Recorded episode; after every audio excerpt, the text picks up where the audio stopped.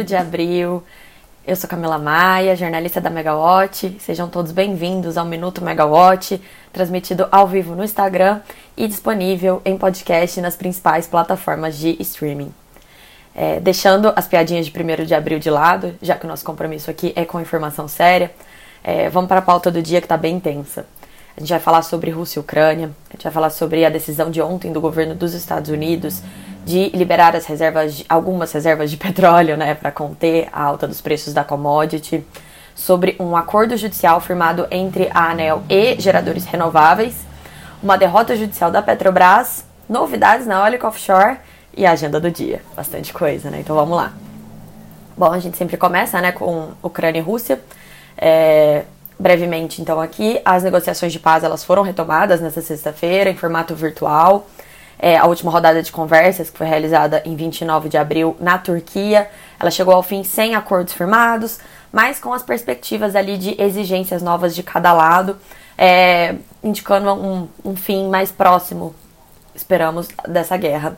Segundo a rede americana CNN, o ministro de Relações da, Exteriores da Rússia, o Sergei, Sergei Lavrov, ele disse que algum progresso foi feito e que Moscou está preparando a sua resposta às propostas da Ucrânia. A, a guerra continua tendo seus efeitos econômicos em todo o mundo e ontem, é, em mais um esforço de, de conter essas consequências, o presidente dos Estados Unidos, Joe Biden, ele anunciou a liberação de 180 milhões de barris de petróleo em reservas é, dos Estados Unidos para o mercado nos próximos seis meses. Essa será a maior liberação de reservas desde que os Estados Unidos começou a compor as reservas no país, né, em 1974, plena crise mundial do petróleo. Está numa nova crise. A notícia de hoje, de ontem, ela ajudou a conter um pouco essa escalada dos preços. O preço caiu bastante ontem. E hoje o barril do Brent, com vencimento em junho, ele está operando próximo da estabilidade, ali perto dos 105 dólares o barril. É, enquanto isso, está continuando aquela confusão no mercado europeu a respeito dos pagamentos em rublos pelo gás natural, que os países europeus ainda dependem né, do fornecimento da Rússia. É, ontem o presidente Vladimir Putin ele baixou o decreto que exige o pagamento em rublos para o gás natural, mas ele permitiu que sejam feitos pagamentos em dólares e euros por meio de um banco russo que vai fazer a conversão para rublos.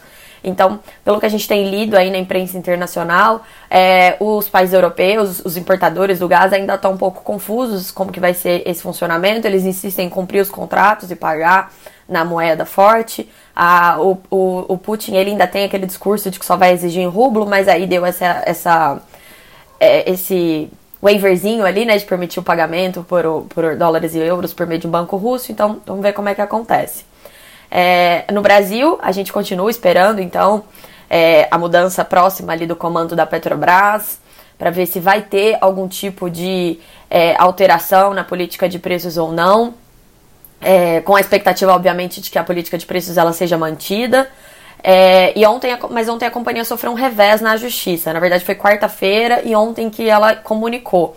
O Tribunal de Justiça do Rio de Janeiro, TRJ, ele condenou a Petrobras a pagar uma indenização de 1,9 bilhão de reais à Paragon Offshore, que era uma fornecedora de sondas de prospecção de petróleo e gás para a companhia no passado e teve o contrato rompido em 2015, no auge da Lava Jato, quando também o petróleo estava em crise, estava né, com os preços mais baixos, a Petrobras passava por aqueles problemas sérios financeiros e teve que cortar muitos gastos. É, é, como ela fez isso com vários outros operadores de plataforma, essa não é a única ação movida por quebras de contratos feitas na época. É, uma reportagem do Valor Econômico aponta que a companhia tem ao todo 13,9 bilhões de reais envolvidos em disputas judiciais do tipo no seu balanço.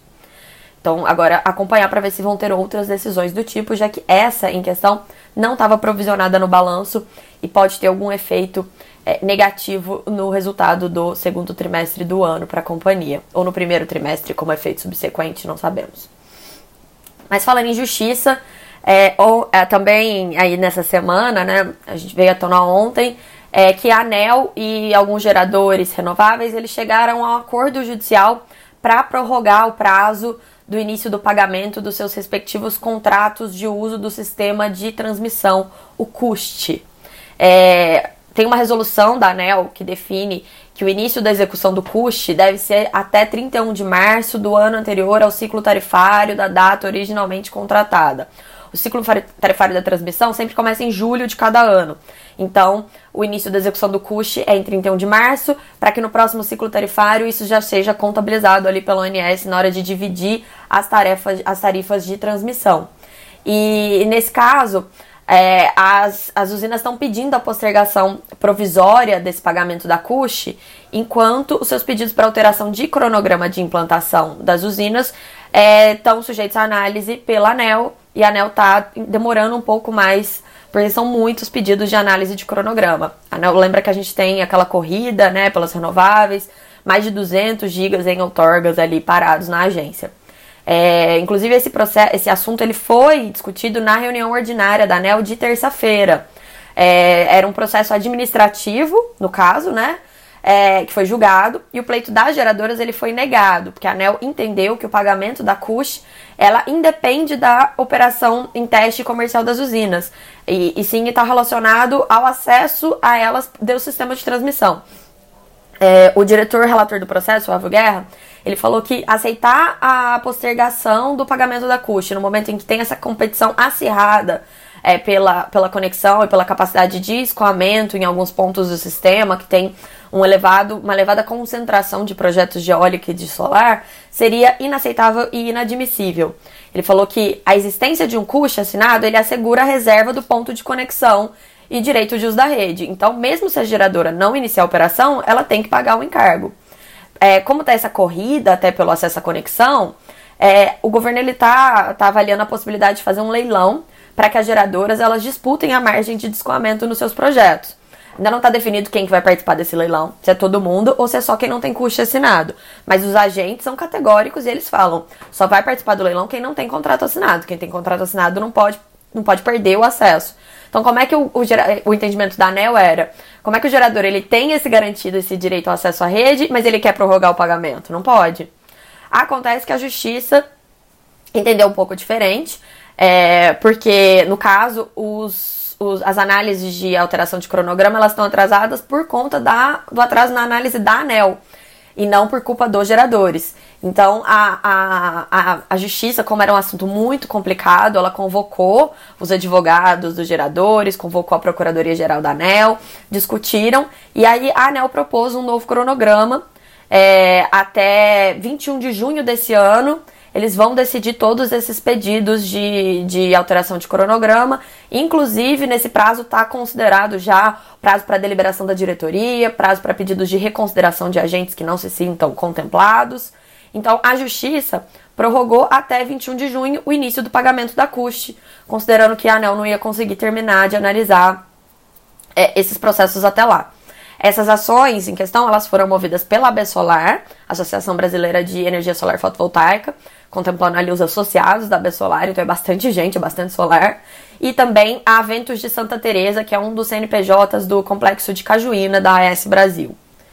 É, bom, passando agora para uma notícia mais leve, né, já que hoje é sexta-feira, saiu no Scoop, o serviço de notícias do TC, Traders Club, é, o grupo francês Total Energies, ele está desenvolvendo projetos de eólica offshore na costa do Ceará, Rio de Janeiro e Rio Grande do Sul. Já pediu licença prévia do IBAMA para os empreendimentos, que somariam 9 gigas em capacidade. A, a reportagem ela cita fontes com conhecimento da situação. É, esse movimento das petroleiras para a eólica offshore ele já era esperado, uma vez que elas são as principais candidatas ao desenvolvimento dessa tecnologia no Brasil. É uma tecnologia ainda muito cara, e, como todo mundo diz, a gente tem no Brasil ventos onshore pagáveis pela tarifa é muito é de sobra para serem explorados. Então não é viável financeiramente hoje você começar a explorar eólico offshore. Mas para as petroleiras, elas têm os bolsos fundos com muito recurso, né, muitos bilhões, trilhões de dólares aí para investir, além delas terem essa expertise na, na operação da costa brasileira. Então há essa expectativa de que elas sejam as primeiras, as desbravadoras ali da, da eólica offshore no Brasil.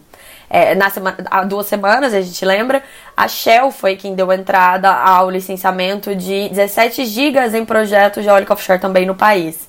Então, em breve a gente deve ter aí muitos pedidos de licenciamento no IBAMA para esse tipo de projeto pelas petroleiras principalmente.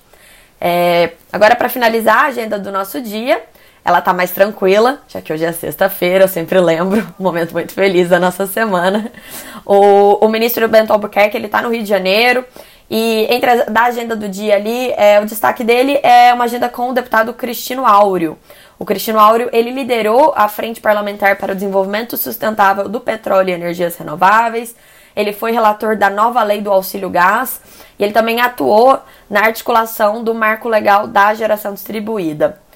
E, e para encerrar, então, falando em GD, né, geração distribuída, GD superou aí os 10 gigas em operação essa semana no Brasil. Vou dar um spoiler para vocês. Semana que vem vai ter uma novidade na Megawatt sobre o assunto. Fiquem de olho, vai ser bem legal. Então é isso, gente. Por hoje é só.